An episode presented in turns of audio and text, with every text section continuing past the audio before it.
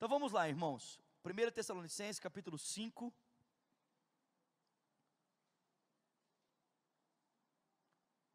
Verso 1, o texto diz: Irmãos, quanto aos tempos e épocas, não precisamos escrever-lhes, porque vocês mesmos sabem perfeitamente que o dia do Senhor virá como ladrão à noite. Quando disserem paz e segurança, a destruição sobre eles virá de repente, como as dores da mulher de parto, a mulher que está para dar à luz, a mulher que está grávida, e de modo nenhum escaparão. Mas vocês, irmãos, não estão nas trevas, para que esse dia os surpreenda como um ladrão. Vocês todos são filhos da luz, filhos do dia. Nós não somos da noite nem das trevas. Portanto, não durmamos como os demais para que estejamos atentos e sóbrios, pois os que dormem, dormem à noite, e os que se embriagam, embriagam-se de noite. Nós, porém, que somos do dia, sejamos sóbrios, vestindo a coraça da fé e do amor, e o capacete da esperança da salvação. Porque Deus não nos destinou para a ira, mas para recebermos a salvação por meio do nosso Senhor Jesus Cristo. Ele morreu para nós, ele morreu por nós, para que quer estejamos acordados ou dormindo, estejamos acordados ou mortos, estejamos vivos ou mortos, vivamos unidos a eles, a ele, perdão. Por isso exortem-se e edifiquem-se uns aos outros, como de fato vocês estão fazendo.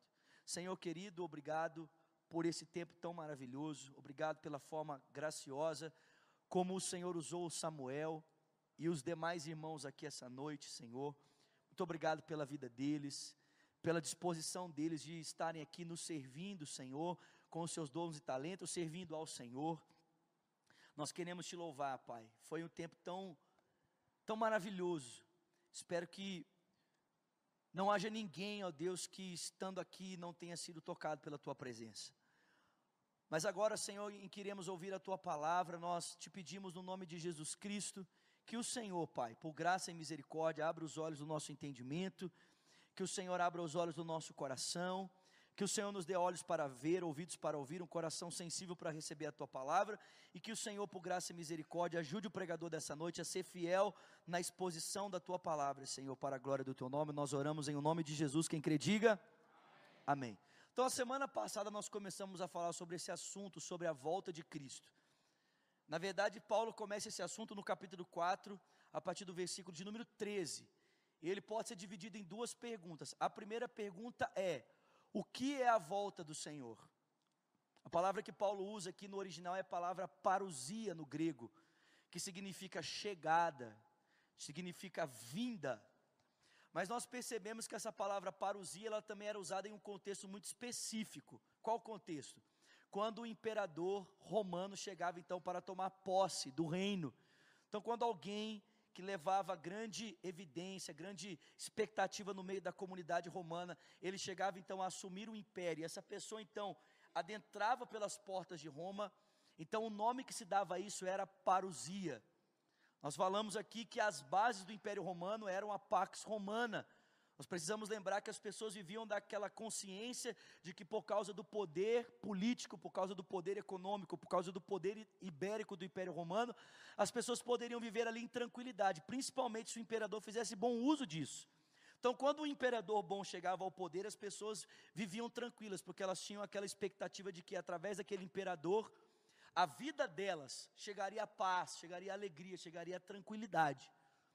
E a gente viu então que Paulo usa exatamente essa palavra, a palavra parousia, para descrever a volta do Senhor. Por quê?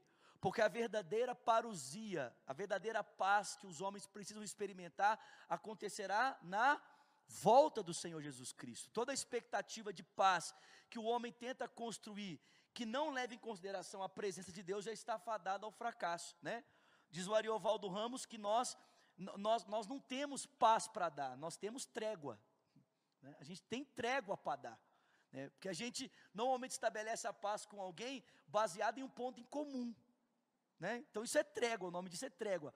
Paz só Deus pode dar, amém?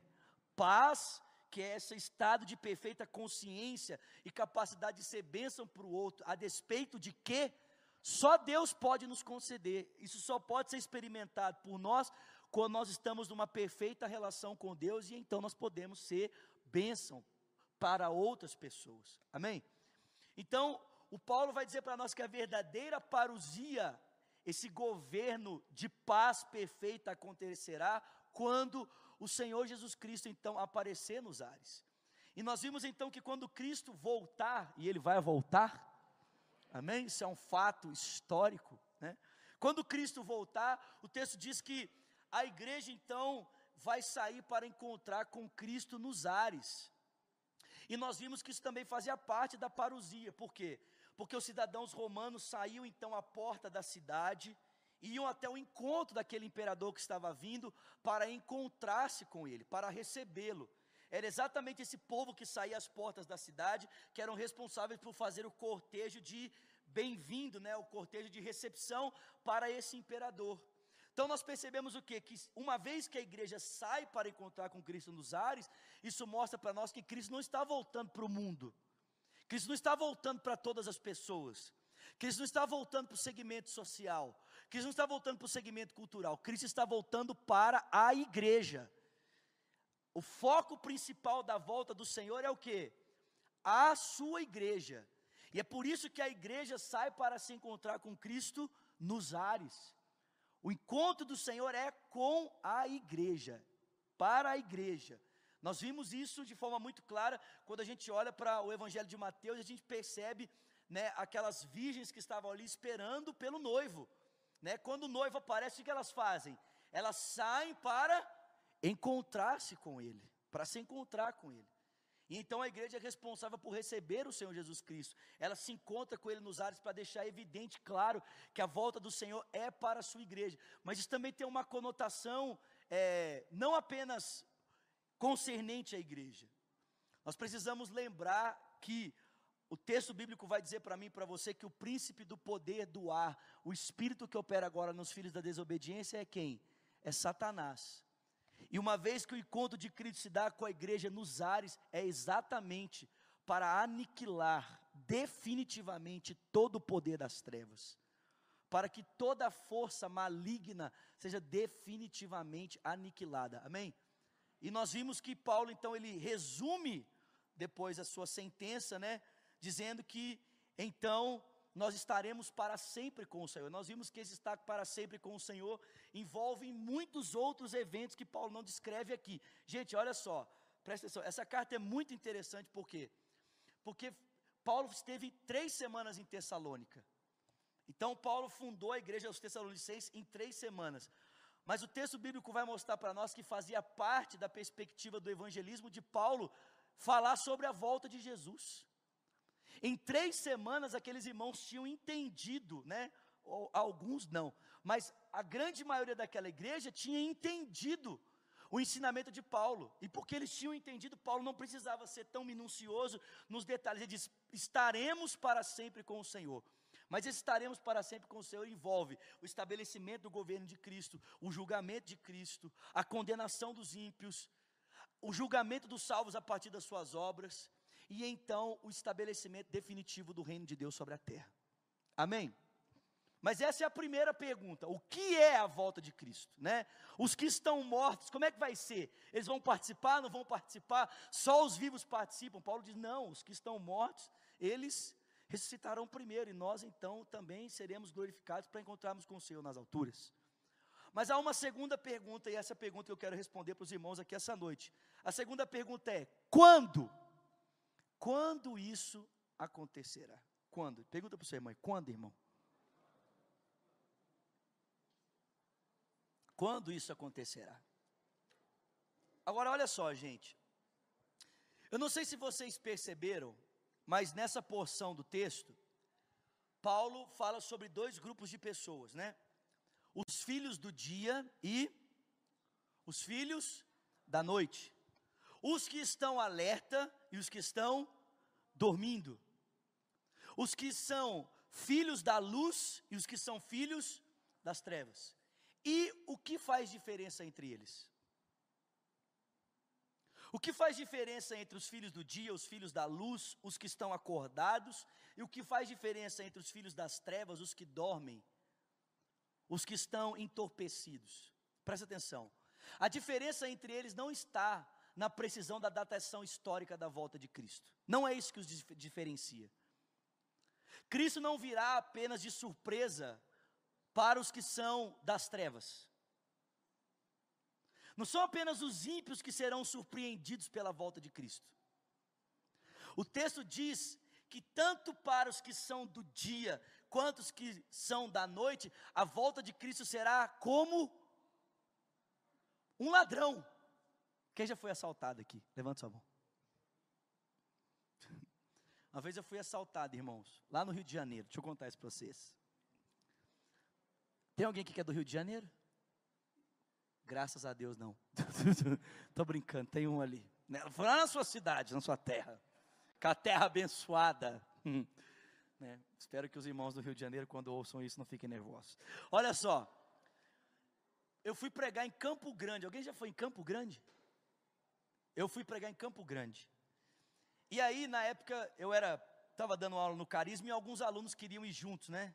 Queria, ah, professor, queremos te acompanhar na sua pregação e tal. Falei, vamos embora. A gente foi no meu carro. Na época eu tinha um Gol 1.6 daquele G3, sabe? Beleza. Chegamos lá por volta da sexta-feira, assim, mais ou menos na hora do almoço, né? E naquela noite de sexta-feira não era eu que ia pregar, era um outro irmão que ia pregar. Uma, na verdade, uma pastora ia pregar. E aí o pessoal ficou assim: ah, então vamos todo mundo para a praia. Vamos para a praia, todo mundo animado, vamos para a praia, vamos aproveitar o Rio de Janeiro, Copacabana, vamos para a Barra da Tijuca. Ah, bora, vamos para a praia. Tinha uma menina junto, né? Que inclusive casou com um amigo meu, que a menina nunca tinha visto o mar na vida dela. Então ela queria ir para a praia de tudo quanto é jeito, né? Beleza. Paramos o carro na frente da casa onde as moças estavam hospedadas, né? Falou assim: ó, entra aí, pega as coisas de vocês e vamos embora, né? Gente, as meninas entraram e em cinco segundos elas saíram. Eu falei, tem alguma coisa errada. Eu falei assim, vocês colocaram a roupa de banho, vocês colocaram biquíni, maiô, sei lá o que, vocês vão usar. Vocês colocaram, não, a gente vai colocar na praia. Eu falei, vocês vão colocar na praia onde, ser humano? Aonde vocês vão colocar roupa de banho na praia? Foi, volta lá e troca, vai de biquíni logo de uma vez. E as meninas entraram. Gente, no que as meninas entraram, eu estava sentado no banco do motorista, a porta do passageiro estava aberta e atrás de mim estava um aluno. O cara sentou do meu lado, assim, ó, pá, com o revólver apontado, falou assim: desce do carro. Irmão, eu olhei para ele assim, E eu vou te falar diante de Deus, eu achei que era brincadeira. Eu achei que era alguém da igreja que estava me zoando. Sério? Eu falei assim: não, isso aqui é pegadinha do malandro. Sério, eu fiquei olhando para a cara do cara assim, tipo assim: não, velho, para de brincar. Só que na hora que ele começou a me xingar de alguns nomes, eu percebi que não era brincadeira. Aí começou a elogiar a minha mãe, a minha, né, minha família. Aí eu falei com ele assim: calma, respira fundo, eu vou descer. E virei para o menino que estava atrás de mim e falei assim para ele, cara, desce também. Gente, esse cara em cinco segundos pulou para o banco do, do, motorista e ele saiu com o carro e nunca mais viram o meu carro. Nunca mais. Mas presta atenção, gente, foi uma fração de segundos. Quando as meninas estavam saindo para entrar no carro, ele estava me assaltando, elas voltaram correndo para dentro. Mas foi uma fração de segundos. Quando eu, quando eu percebi, quando eu me dei por conta, o cara já estava sentado do meu lado armado. O texto diz para mim e para você que a volta do Senhor é como um ladrão. Jesus vai dizer em Mateus, no capítulo de número 24, para mim não errar, eu ia falar 23, 24, que se nós soubéssemos quando o ladrão chegaria, qual seria a nossa atitude? Você estaria o quê? Preparado. Você já chamaria a polícia e falaria assim: ele vai entrar agora. Né? Na hora que ele entrasse, você só ia ver os pedalos, né? É verdade que em alguns momentos a polícia, né, pela sua operação, descobre. Mas se nós soubéssemos o momento em que nós seríamos assaltados, nós não passaríamos em determinado lugar, sim ou não? Nós não, nós não nos descuidaríamos naquele exato momento. O texto bíblico diz que a volta de Cristo é como a chegada de um ladrão, tanto para os filhos da luz, quanto para os filhos das trevas. O que diferencia os filhos da luz dos filhos das trevas não é saber a precisão da data da volta de Cristo. Presta atenção, gente, de acordo com o apóstolo Paulo, o que diferencia os filhos da luz dos filhos das trevas é o projeto de vida em que eles estão engajados, que culmina na volta de Cristo. Porque presta atenção, a volta de Cristo para os filhos da luz, de acordo com o projeto de vida em que eles estão engajados, culmina no quê? No reinado eternamente com Cristo. Mas o projeto de vida daqueles que estão engajados nas trevas culmina com o desespero na volta de Cristo, porque para eles a volta de Cristo será de tormento e condenação. Então, o ponto aqui de Paulo não é saber a precisão da data, mas é em qual projeto histórico nós estamos envolvidos. Porque presta atenção, a Bíblia deixa muito clara para mim e para você que existem dois reinos sendo edificados. O primeiro reino que está sendo edificado na história é o reino de Deus. Amém? Esse é o primeiro reino. A Bíblia é muito clara, gente. Quando você abre lá em Gênesis capítulo 12, você vai ver Deus chamar um homem por nome Abraão e dizer que através dele Deus quer levantar uma grande nação para abençoar as famílias da terra. Amém? Só que você descobre posteriormente que esse povo que Deus vai levantar a partir de Abraão, que é um povo santo, que mora num lugar santo, de uma cidade santa, ele é apenas o protótipo do que Deus vai realizar definitivamente. Israel era apenas uma sombra da realidade que viria, amém? Porque o verdadeiro povo de Deus, segundo o Novo Testamento, não é aquele que é circuncidado na sua carne, é aquele que é circuncidado no seu coração. Nós fazemos parte desse projeto de Deus, em que Deus está construindo o seu reino, amém? É o famoso do Calvino, já e ainda não. Nós já estamos no reino de Deus, mas ainda não porque a totalidade da realidade do que esse reino trará a nós ainda não chegou. Mas de fato, nós já estamos engajados nesse projeto. Porque a maneira como nós gerimos a nossa vida é determinada pelo senhorio de quem? De quem? De Cristo. Então quer dizer, nós somos os cidadãos, os é cidadãos, é isso mesmo? Nós somos os, isso mesmo, obrigado. Nós somos os cidadãos do reino, preste atenção, que vivemos o governo do rei, ainda que esse governo ainda não esteja totalmente sobre nós. Ainda que, ainda que Cristo não esteja ainda assentado no trono, no nosso meio, da capital do mundo, a Nova Jerusalém, regendo as nações, ainda assim, nós somos o povo que conhecemos o Rei, conhecemos o seu senhorio, experimentamos a sua graça e amor e vivemos agora a vida a partir desse senhorio. Quer dizer, a gente é mais ou menos como Israel, nós somos um protótipo do que virá. Nós somos o cumprimento profético do que acontecerá na história. Vocês estão comigo aqui, gente? Acho que vocês não estão, não. Vocês estão muito. Aí, muito obrigado, amém. Agora. Olha só, nós já vivemos isso. O que acontecerá perfeitamente com a volta do Senhor Jesus Cristo, nós já experimentamos em parte agora porque vivemos debaixo desse governo. Mas preste atenção, da mesma forma como o reino de Deus está sendo construído na história, a Bíblia fala que existe um anti-reino sendo construído. Sim ou não? Existem duas sementes que partem desde o Éden, gente. Gênesis capítulo de número 3, versículo 15. O texto bíblico diz que Deus esmagaria a cabeça da serpente apesar de ter o seu calcanhar ferido. O descendente da mulher esmagaria a descendência da serpente. Então preste atenção. Há uma descendência que projeta o reino de Deus, mas há uma descendência que projeta o anti-reino. E assim como eu e você estamos agora vivendo na expectativa da volta de Cristo e debaixo do seu senhorio, trabalhando para que o reino de Deus venha, existem aqueles que estão vivendo numa outra expectativa, trabalhando contra o reino para que ele não seja estabelecido. E presta atenção, gente, escuta aqui, eu não estou falando aqui de satanista. Estou falando de gente que veste preto, come cadáver, visita cemitério, né? que quando a gente pensa assim, em, em, quando nós pensamos assim, em pessoas que estão trabalhando para que o reino de Deus não venha, logo nós já pensamos em gente que usa cruz de cabeça para baixo, anda com caveira, anda assim, né, com corrente. Não. Você quer ver? Abre comigo a sua Bíblia, por favor. Gênesis. Deixa eu tentar ilustrar isso para você aqui. Gênesis capítulo de número 11.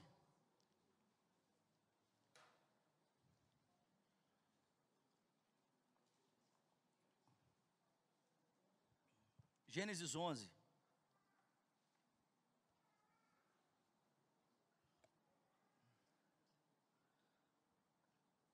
A partir do verso 1. O texto diz: No mundo todo havia apenas uma única língua, um só modo de falar. Saindo os homens do Oriente, encontraram uma planície em Cinear e ali se fixaram. E disseram uns aos outros: Vamos fazer tijolos e queimá-los bem. E usavam tijolos em lugar de pedras e piche em vez de argamassa. E disseram: Vamos construir uma cidade com uma torre que alcance os céus. E assim nosso nome será famoso e não seremos espalhados pela face da terra. O Senhor desceu para ver a cidade e a torre que os homens estavam construindo, e disse: Eles são um único povo e falam uma única língua, e começaram a construir isso tudo. Em breve, nada poderá impedir o que planejam fazer. Venham, desçamos e confundamos as línguas, ou a língua que falam, para que não entendam mais uns aos outros, e assim, o Senhor os dispersou dali por toda a terra e pararam de construir a cidade. Por isso foi chamada Babel, porque ali o Senhor confundiu a língua de todo o mundo e dali o Senhor os espalhou por toda a terra. Agora vamos ler, vamos ler, presta atenção. Vamos ler o capítulo 12, verso 1. Olha só, gente. Então o Senhor disse a Abrão: Sai da tua terra, do meio dos seus parentes, da casa do seu pai, e vai para a terra que eu lhe mostrarei. Farei de você um grande povo e o abençoarei, tornarei você famoso tornarei o seu nome famoso e você será uma bênção. Abençoarei os que te abençoarem, amaldiçoarei os que te amaldiçoarem, e por meio de você todos os povos da terra serão abençoados. Só mais um texto, só mais um texto. Vem comigo para o capítulo 11 de Hebreus. Fica aí, segura o Gênesis aí e vem para o capítulo 11 de Hebreus.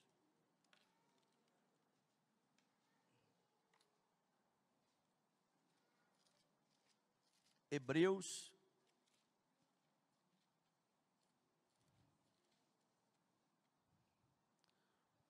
Hebreus capítulo 11.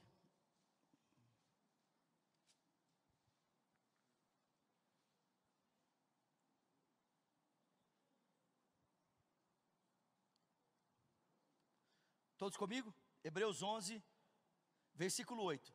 Pela fé, Abraão, quando chamado, obedeceu e dirigiu-se a um lugar que mais tarde receberia como herança, embora não soubesse para onde estava indo.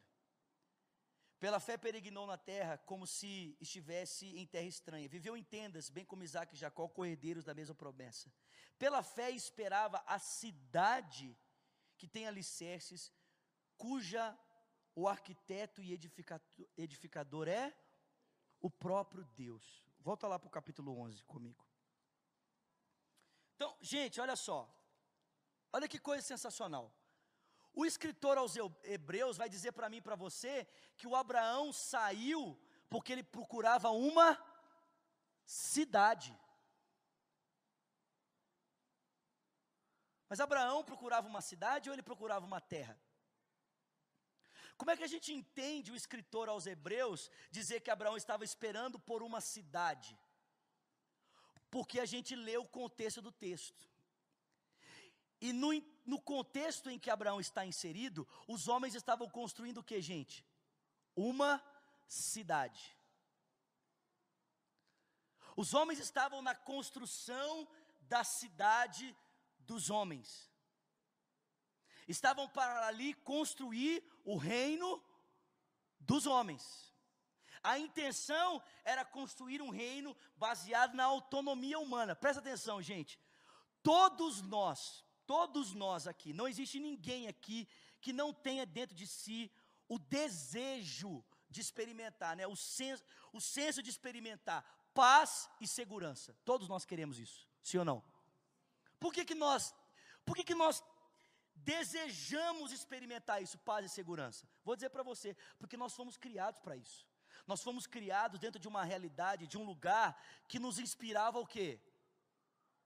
Paz e segurança. Nós tínhamos um relacionamento perfeito com Deus e nós estávamos debaixo da sua guarda. Só que depois que o homem saiu do jardim, e até mesmo antes do, de sair do jardim, o homem tinha um projeto de autonomia, de construir para ele essa realidade de paz e segurança, a qual Deus havia proporcionado para ele, a partir de quem? De si mesmo. Babel, gente, Babel nada mais é do que esse projeto humano de construir para ele um lugar baseado na autonomia humana que dê aos homens o senso do quê? Paz e segurança.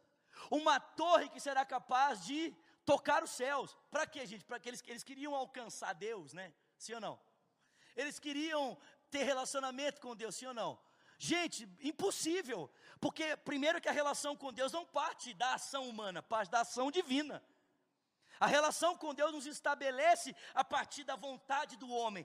A, o relacionamento com Deus se estabelece a partir da ação de Deus.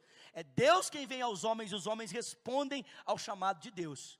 Então, a construção da Torre de Babel não era um projeto de tocar a Deus, era um projeto de esquecimento de Deus, de anulação de Deus. Era um projeto de mostrar a autonomia do homem diante de Deus. E sabe o que é interessante? Se você ler um pouquinho o capítulo anterior, você vai descobrir, presta atenção, você vai descobrir que a construção de Babel estava alicerçada em uma pessoa, em uma personalidade. Como é o nome dela? Nimrod. Que é chamado de violento ou poderoso caçador diante de Deus, né? Mas essa expressão não é uma expressão boa, ainda que a gente possa pensar assim: nossa, que expressão maravilhosa, o cara era poderoso diante de Deus. Não, isso mostra a rebelião do seu coração em relação à pessoa de Deus. Então presta atenção: o fundador de Babel era um homem que tinha um coração obstinado em relação à pessoa de Deus. E ele desejava então tornar possível esse seu projeto de autonomia em relação a Deus, de que forma? Ele decidiu aglomerar um inúmero de pessoas à volta dele, nesse seu projeto de autonomia, para construir um lugar que expressava a rebelião do seu coração em direção à pessoa de Deus. Presta atenção, gente. Presta atenção. Quando você olha para a história da civilização, você vai perceber que toda tentativa de alguém construir um império para si, que não evoca a presença de Deus, foi construído nos mesmos princípios alguém se levantou com um projeto de autonomia, advogando conseguir trazer o que? Paz e segurança. E ele então ajunta pessoas em torno desse projeto. Qual é a consequência sempre desses projetos na história? Mais caos. Mais caos mais caos. Agora, olha que interessante. Então, Nimrod, está construindo, está querendo construir para ele um império baseado no esforço humano, na autonomia humana, na capacidade do homem, no que o homem é capaz de fazer. E para isso ele está colocando pessoas debaixo do seu serviço, para que as pessoas possam fazer aquilo que ele deseja. E presta atenção, gente, está tudo tão fácil, tão fácil, que até a língua das pessoas é a mesma, né? Então não existe, não existe é, Não, é. Pluralidade. Existe o que? Uniformidade. Todo mundo falando a mesma língua. Todo mundo falando uma mesma sentença. Ô, gente, isso parece nazismo. Todo mundo falando a mesma coisa e pensando do mesmo jeito. Presta atenção, gente. Todas as vezes que o homem estabelece a sua autonomia sobre os outros, ele anula os outros em, em prol do seu próprio projeto.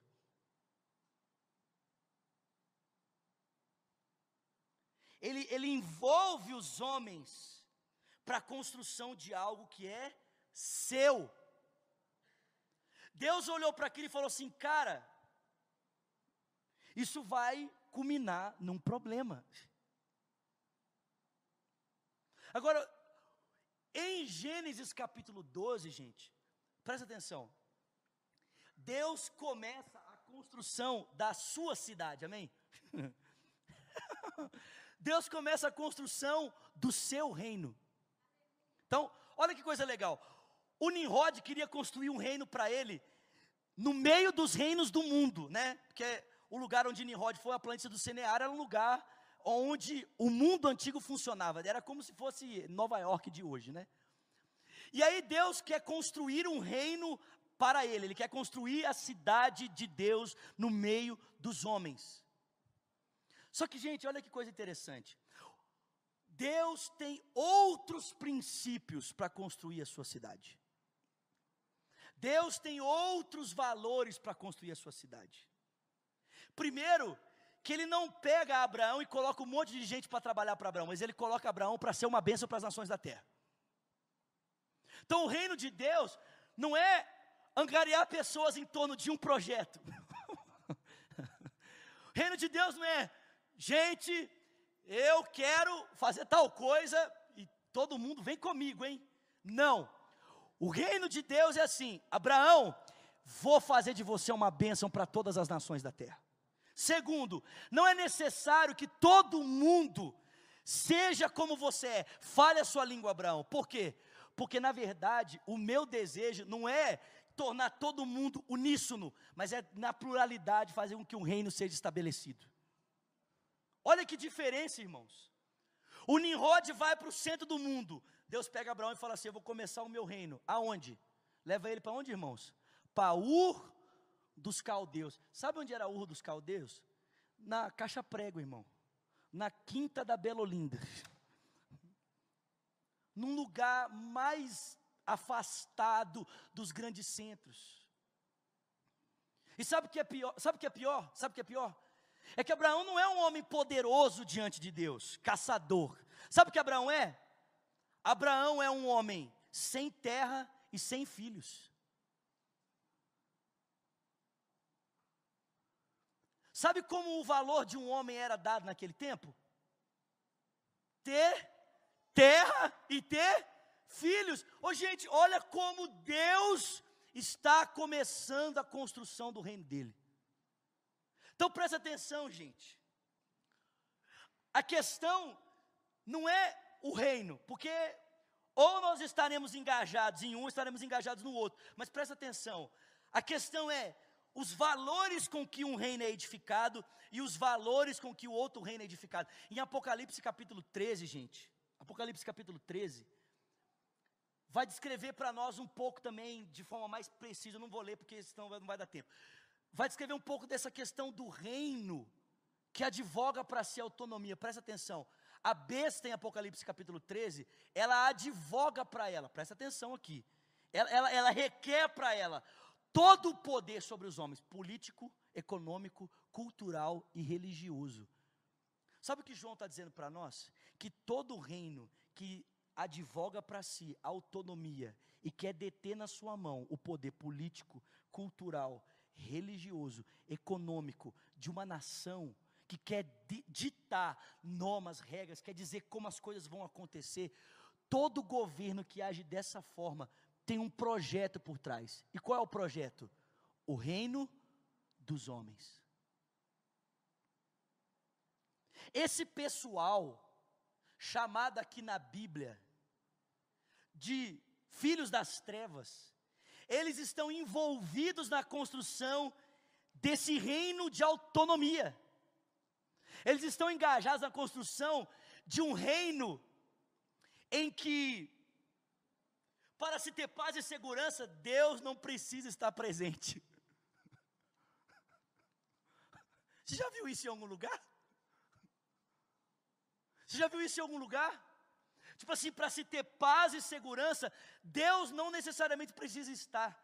Nós só precisamos do avanço tecnológico, nós só precisamos de leis mais justas, nós só precisamos de uma educação melhor, nós só precisamos de um status social igualitário. Se nós tivermos as condições adequadas, o homem já agirá de maneira adequada. Gente, preste atenção: toda ideologia, instituição, toda ação política que advoga trazer para os homens paz e segurança e exclui Deus da parada, isso é reino dos homens. Isso é reino dos homens. E eu vou dizer algo para você, cara, às vezes consciente e às vezes inconscientemente, porque olha que coisa interessante.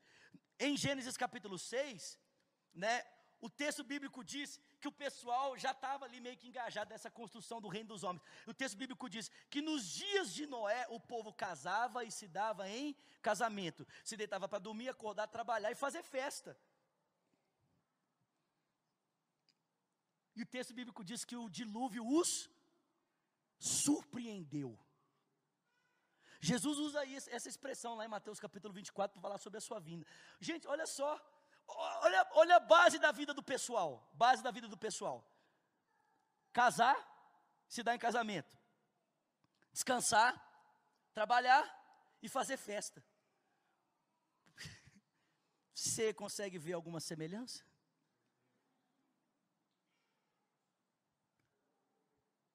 Tipo assim, nós construímos um modelo de vida capaz de trazer paz e segurança em que necessariamente Deus não precisa estar presente. Não precisa de Deus, precisa de casar, descansar, trabalhar, ser feliz. Tá bom. Paz e segurança. Esse pessoal, gente, está engajado nesse projeto. Presta atenção, o texto não fala assim que estão engajados em brigar pelo casamento ou afetivo. Não, não. Ainda que, a, ainda que eu, de alguma forma, de alguma forma eu pense que as instituições que estavam sendo construídas ali não agradavam a Deus, porque Deus se revoltou contra elas, ou pelo menos com o projeto que estava por trás delas, né, e talvez isso pudesse, de alguma forma, sugerir instituições que Deus não intencionou na, no seu mandato inicial. Mas presta atenção, gente. O texto fala que o pessoal estava casando e se dando em casamento. Não fala que era homofetivo.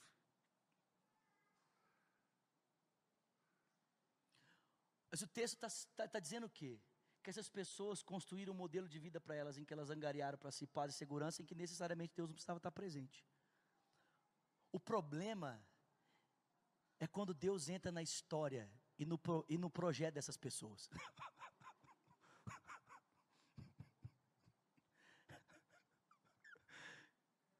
Imaginou? Já imaginou? Tipo assim, imagina que loucura. As pessoas. Vocês estão comigo aqui, gente?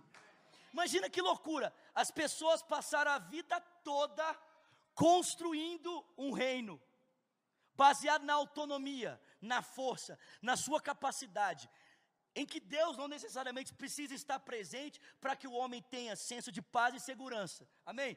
E aí, o texto diz: quando elas disserem paz e segurança, o terror virá sobre elas.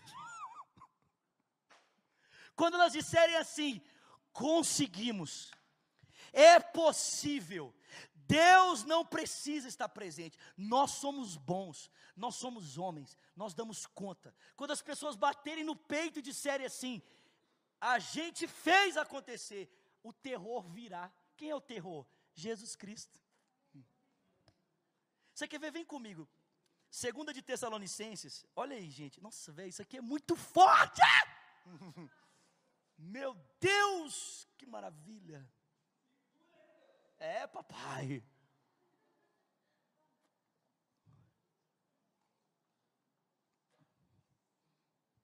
Olha isso aqui, gente. Segunda de Tessalonicenses, capítulo 2, verso 3. Olha o que o Paulo diz. Não deixe que ninguém os engane de modo algum. Antes daquele dia, qual dia, irmãos? A volta de Jesus Cristo. Presta atenção. Antes daquele dia, da volta de Cristo, virá a apostasia. O que é apostasia? O que é apostasia, irmão? Abandono da fé. Então presta atenção. Já adiantando um pouquinho a mensagem, né? O próximo ponto. O crente, o crente é aquele que ele está engajado num outro projeto na história. O crente é aquele que está comprometido com o avanço do quê? Do reino de Deus. Então, todo reino baseado na autonomia humana, o crente vai contra. Por que você acha que o povo te odeia?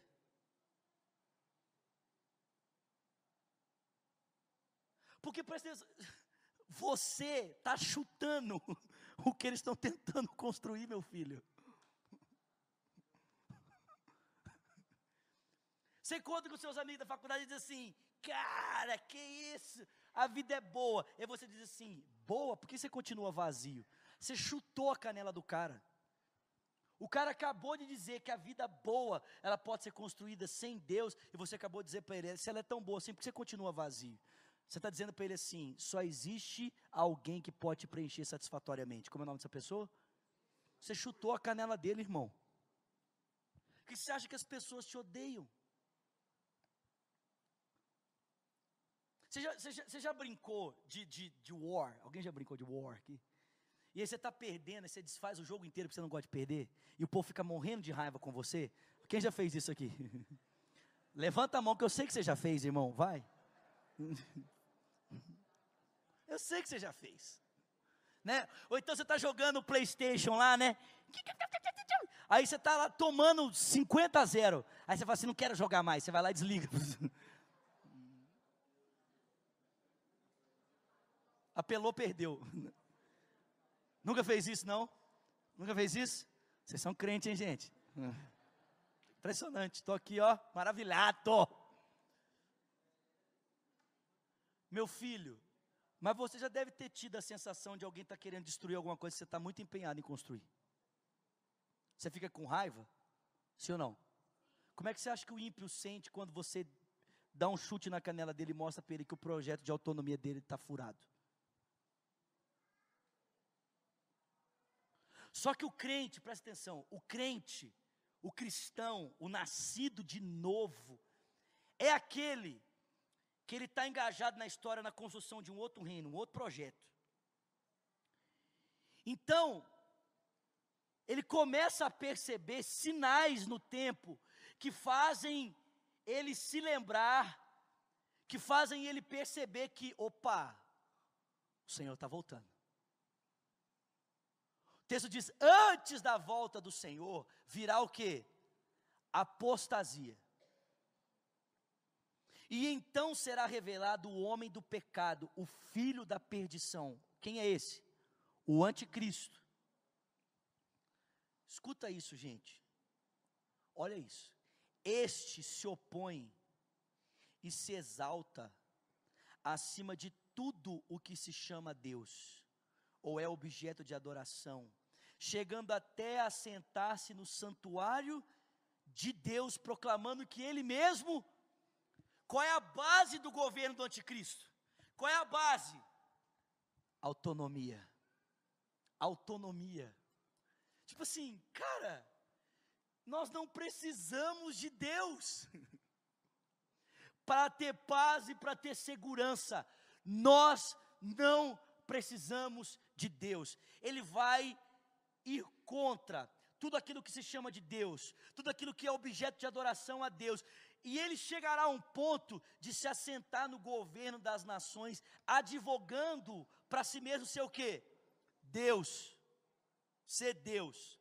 Versículo 5. Se lembrem de quando eu estava com vocês e costumava lhe dizer essas coisas, vocês se lembram? E agora vocês sabem o que está, vocês sabem o que o está detendo, para que ele seja revelado no seu devido tempo. A verdade é que o mistério da iniquidade já está em ação. Vocês estão comigo aqui? Restando apenas que seja afastado aquele que agora o detém. Então presta atenção, gente. Gente, isso aqui é muito forte. Porque o anticristo ainda não se manifestou e o pau não está quebrando? Porque existe uma ação divina coordenando o curso da história. E quando Deus, por sua providência, entender que é tempo da manifestação do anticristo, algo será removido para que ele se manifeste. Todos comigo?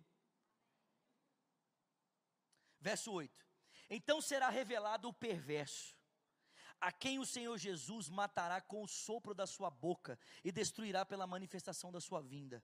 A vinda desse perverso, nossa gente, presta atenção, ah, escuta isso aqui é segundo o que, gente?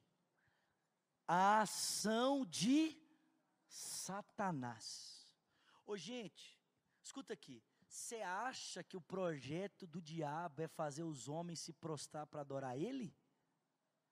O diabo fica muito satisfeito quando os homens se prostram para adorar eles mesmos. O diabo não precisa ver você se prostrando para adorar ele. Se você estiver adorando a você mesmo, para ele já, tá, já é o suficiente. Não é essa a tentação do Éden, não é essa a tentação do Éden. Seja Deus. O texto diz que a marca da besta lá em Apocalipse é um número que, que, que, que, que é o quê? 666. Quem lê entenda, né? 666 naquele tempo era o nome de, de Nero, tá gente? Mas olha só, 666 a Bíblia, o hebraico, não tem o que a gente chama de superlativo. O hebraico não tem isso. Não tem superlativo no hebraico.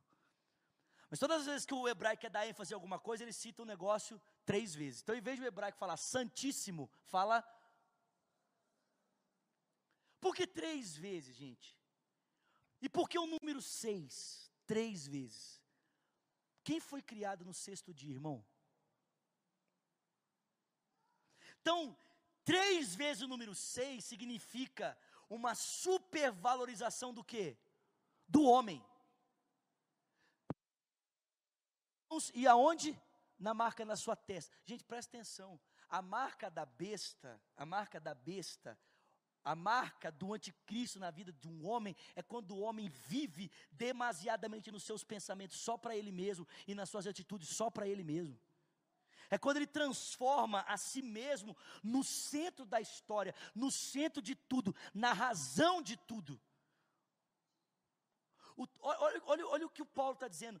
A vinda desse perverso é segundo a ação de Satanás, com todo o poder, com sinais, com maravilhas, ele enganará, será enganador.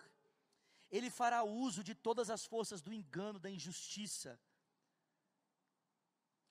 para os que estão perecendo, porque rejeitaram o amor à verdade que os poderia salvar. Por essa razão, Deus lhes enviará um poder sedutor, a fim de que acreditem na mentira e sejam condenados todos aqueles que não queiram na verdade, mas que tiveram prazer na injustiça. Presta atenção, gente, haverá um poder sobre esse homem da iniquidade. Ele fará maravilhas, prodígios, sinais Deus dará a ele, Deus permitirá que o espírito de engano venha sobre aqueles que nele depositam a sua confiança, porque está agindo de conforme aos seus prazeres, sua vontade, para que eles sejam no final das contas o quê? Condenados. Só que, gente, isso não acontecerá. Isso está acontecendo. Agora mesmo, ou as pessoas estão engajadas na construção do reino de Deus, elas estão engajadas na construção do quê? Do reino dos homens. Volta lá comigo para Tessalonicenses, capítulo 5. Estou quase encerrando, irmãos. Então, o que diferencia? Primeiro, é o projeto que eles estão engajados. Não é tanto saber o tempo, a data, a hora, né? Os filhos da luz sabem exatamente a hora. E quando Jesus já sabia, estava aqui te esperando. Não, é o projeto. É o projeto. Os filhos das trevas estão engajados em um projeto que, quando Cristo aparecer, será o seu desespero. Porque Cristo aparece para destruir o projeto da autonomia humana. Os filhos da luz estão engajados aonde, irmãos? Num outro projeto. Presta atenção, gente, escuta isso aqui. Escuta. Olha, gente, isso aqui é muito extraordinário, gente. Olha por que que Paulo usa a expressão filhos da luz. Olha o que essa expressão culturalmente significa. Escuta. Como o filho, pss, faz assim comigo, pss, como o filho que recebe toda a vida e características do seu pai, ser filho de algo significa o mesmo que pertencer inteiramente a algo, ser inteiramente marcado por algo, encontrar-se na mais estreita relação com algo. Quando Paulo diz assim, nós somos filhos do dia, ele está dizendo assim, cara, nós pertencemos a isso, nós estamos inteiramente marcados por isso. Nós vivemos como se esse algo dominasse a nossa vida, nós vivemos em estreita relação com essa realidade. Nossa, gente, isso é muito forte. Os filhos da luz são norteados pelos projetos de Deus. Então, olha só, enquanto os filhos das trevas dormem e se embriagam, o que é dormir, gente? O que é dormir? Dormir, aqui Paulo usa a palavra dormir, os filhos das trevas dormem porque eles estão em descanso. Para eles o negócio está bom do jeito que está. E se embriagam. Porque o que é se embriagar? O que é se É perder a, a sensação de realidade. Os caras estão descansados e perdem o senso do que é real por causa do projeto que estão inseridos. Os filhos do dia, eles, eles, eles não vão dormir aqui. Por quê? Porque esse negócio não está bom do jeito que está. E eles não se embriagam, por quê? Porque eles não perderam o senso de realidade. Vocês estão comigo aqui, gente?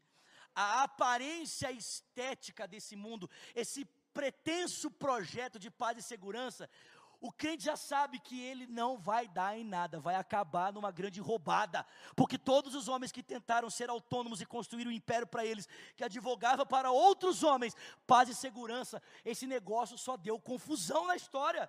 Pense em Alexandre, pense em Napoleão, pense em Hitler. Pense nos grandes homens, nos grandes impérios da história. Gente, foi só massacre, porque para se ter um reino autônomo é necessário destruir o que é diferente. O cristão é aquele que não tem paz aqui. Ele não, não dá para dormir. Não, não dá para se embriagar com isso.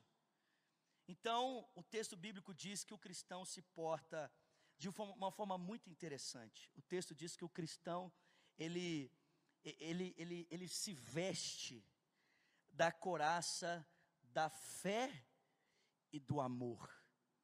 Amém? Ele se cinge do capacete da esperança. Diga comigo, coraça da fé e do amor. Eu já vi muito crente, né? Eu já vi muito crente. Principalmente o pessoal assim do ramo mais fazer assim, botando o capacete da salvação o coração da justiça, sim, da verdade. Preparação da evangelho, paz, escudo da fé, espada do espírito, né? Como se isso aqui fosse uma armadura espiritual que ele vestisse e agora está pronto para a batalha. Tá bom. Vocês querem fazer isso, beleza.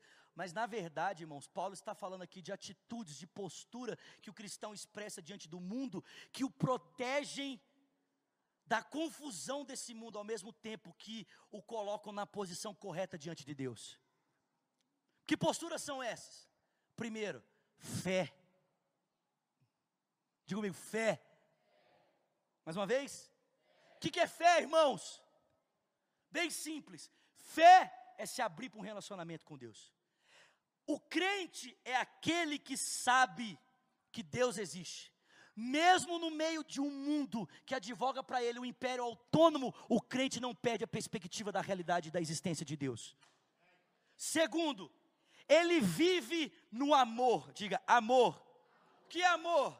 Amor é o contrário da autonomia humana, porque se a autonomia humana advoga o exercício do poder para a construção do reino, o crente é aquele que morre, se dá, se entrega, amor. E por último, ele veste o capacete da esperança da salvação. Eu estou correndo aqui porque já minha hora está acabando. O capacete da esperança da salvação. Agora, bem rapidinho, vou usar o elemento cultural aqui e eu vou encerrar. O capacete que os romanos usavam era muito interessante, porque ele era bem focado, ele era bem fechado para que o romano não se distraísse na tática de guerra. Os romanos não, se precis, não precisavam preocupar-se com com a sua retaguarda, por quê? Porque normalmente ele tinha sempre um soldado que lutava de costas para ele, para que um pudesse proteger o outro. Quando Paulo diz assim, veste o capacete da esperança, da salvação, ele está querendo dizer assim: não perca o foco da volta do Filho de Deus. Não se embriague com esse mundo. Não tente dormir nele. Né, o John Bunyan, no livro dele, O Peregrino, cara, tem uma, tem, você tem que ler esse livro, irmão. Esse livro é top. Gente, chegando na cidade celestial, chegando, eles passam pela vila encantada. Não fala? Não posso falar? Spoiler.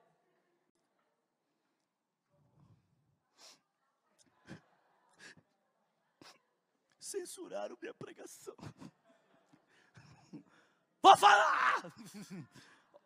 Mas eles, eles passam por aquela vila encantada. E presta atenção: o anjo adverte para eles: olha, vocês vão passar por esse lugar e vocês vão ter sono. Vocês vão ter sono. Vocês vão ter vontade de dormir. E sabe o que é interessante? Quando os cristãos entram em terreno nossa, gente. Oh, terra! Hum. Quando o cristão entra no solo encantado, junto com o seu amigo esperançoso, presta atenção. Sabe o que, que o esperançoso começa a sentir? Sabe o que você começa a sentir? Cansaço, sono. E aí o esperançoso vira para a cristão e fala assim: Cara, vamos dar só uma cochiladinha. Vamos dar só uma dormidinha. Cinco minutinhos. Aí o cristão fala para ele: se a gente dormir aqui, a gente não acorda nunca mais. O cristão que se que, que, que, ele consegue encontrar, né? o cristão que encontra lugar de repouso nesse projeto de autonomia, irmão, ele corre o risco de não acordar nunca mais. Sabe qual é a estratégia do esperançoso e do cristão para não dormirem no terreno do solo encantado? Sabe qual é? falarem das maravilhas do Evangelho. Não perde o foco. Nós estamos caminhando em direção à cidade celestial. Ela está chegando. Nós estamos caminhando para lá. Ela está chegando. Cara, os caras vestiram o capacete da esperança da salvação. Lutero dizia o seguinte: viva hoje, como se Cristo tivesse ressuscitado ontem e como se ele fosse voltar amanhã agora. Como se Cristo fosse aparecer nas nuvens a qualquer momento. Presta atenção, meu irmão. A grande diferença não é saber o dia, não é saber a hora. Todos nós seremos surpreendidos.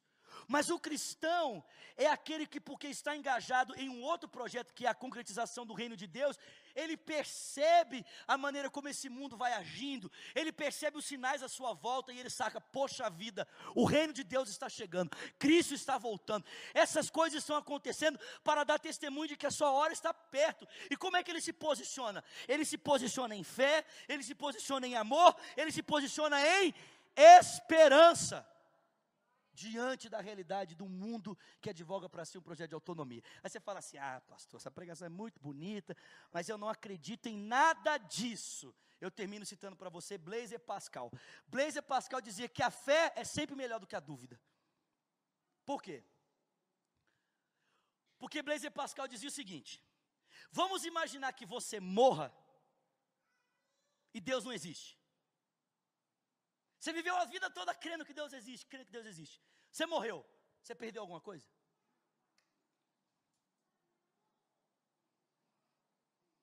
Perdeu alguma coisa? Não. Mas e se você morre e Deus existe?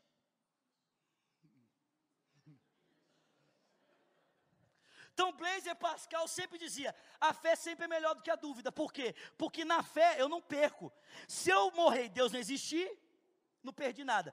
Mas se eu morrer acreditando que Ele existe, então a minha vida será maravilhosa. A dúvida não. Se eu morro desacreditando de que Deus existe, eu perdi tudo. Irmãos, creiam, Cristo vai voltar. E esteja, portanto, nesse tempo engajado no projeto de construção do reino de Deus. Amém? Fica de pé no seu lugar.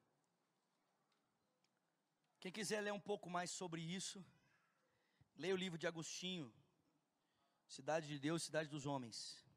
Agostinho fala sobre isso nesse livro. Feche seus olhos.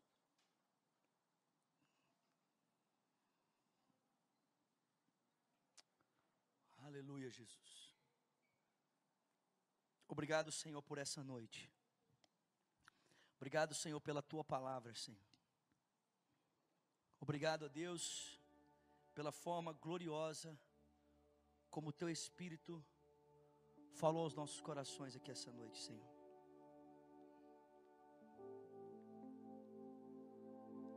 Nós não queremos ser como aqueles que dormem, Senhor.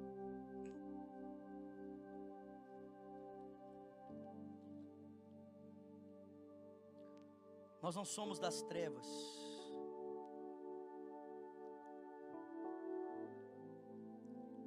O teu filho não se entregou por nós para que estejamos, como Paulo diz, destinados à ira. Mas o teu filho se entregou por nós para que possamos receber a salvação por meio dele. Cristo morreu, Pai, para que quer estejamos vivos ou mortos, estejamos unidos a ele.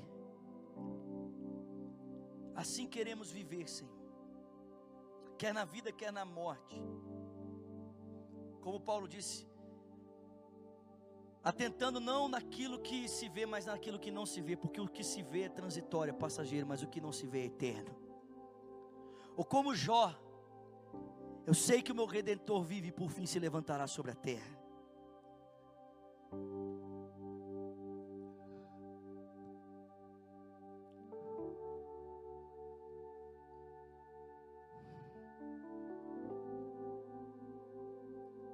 Seja o nosso Senhor, Pai. Seja o centro da nossa vida.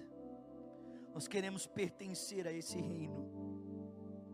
Tira de nós tudo aquilo que atrapalha, Senhor, a construção do teu reino em nós. Como o Senhor fez com Abraão, o Senhor queria levantar dele a partir dele um povo. O Senhor queria construir o teu reino, um povo santo, de uma identidade santa, uma cidade santa, Senhor um reino que refletiria o teu governo sobre a terra. O Senhor quis fazer isso através dele, o Senhor quis começar algo com ele, mas para isso o Senhor precisou dizer para ele: Abraão, anda na minha presença e seja perfeito. Ensina-nos a andar na tua presença. Santifica as nossas vidas. Tira de nós toda impureza. Tira de nós toda injustiça. Tira de nós, ó Deus, todo contentamento com esse projeto da autonomia humana. Tira de nós, ó Deus, essa ilusão de que é possível uma vida de paz e segurança, Senhor, em que o Senhor não está presente. Esse projeto de autonomia, Senhor ilusório que os homens pintam para nós. Se você tiver a casa tal, você será feliz. Se você tiver o casamento tal, você será feliz. Se você tiver o carro tal, sua vida será perfeita. Ah, se você viajar para tal lugar, então a sua vida nunca mais vai ser a mesma. Nossa vida nunca mais vai ser a mesma quando nós vemos o teu filho, Pai, raiar nos ares então a nossa vida nunca mais será. Deus, nós não queremos ser austérios a esse mundo, vivemos, ó Deus, deslocados dele. Não, nós queremos andar nele implementando o teu reino, nós queremos andar nele, Senhor, engajados num outro propósito. Nós queremos que as pessoas olhem para nós e vejam que nós fazemos parte de uma outra pátria, de um outro lugar nós queremos ser, como Paulo diz em 2 Coríntios capítulo 5, embaixadores de uma outra terra, cidadãos celestiais. Pai, que as pessoas olhem para nós e elas percebam que a gente vive por um outro reino, por um outro Senhor, por uma outra vontade, por uma outra realidade. Algo se abriu para nós e nós não podemos mais viver da forma como vivíamos antes. Faça isso, Senhor. E que a graça do nosso Senhor Jesus Cristo, o amor de Deus o Pai, a comunhão e o consolo do Espírito seja com o povo de Deus, aqui espalhado em toda a terra, desde agora e para sempre. Quem crê, diga. Se você ainda não entrou nesse reino, querido, você fala assim, cara, esse negócio de reino, de reino, reino, eu não, mas eu, ainda, eu não entrei nesse reino. Eu vou dizer para você: a porta de entrada para esse reino é Jesus Cristo. Entrega a sua vida para Ele. Entrega a sua vida ao Senhor do reino. Reconheça que Ele é Senhor. Se prostra diante de Jesus, eu reconheço: o Senhor é Senhor do reino. O Senhor é soberano sobre o reino. E aí você vai ser súdito do Rei dos Reis e do Senhor dos Senhores, e filho do Pai do reino. Amém? Deus te abençoe. Vai na graça, vai na paz, em nome de Jesus.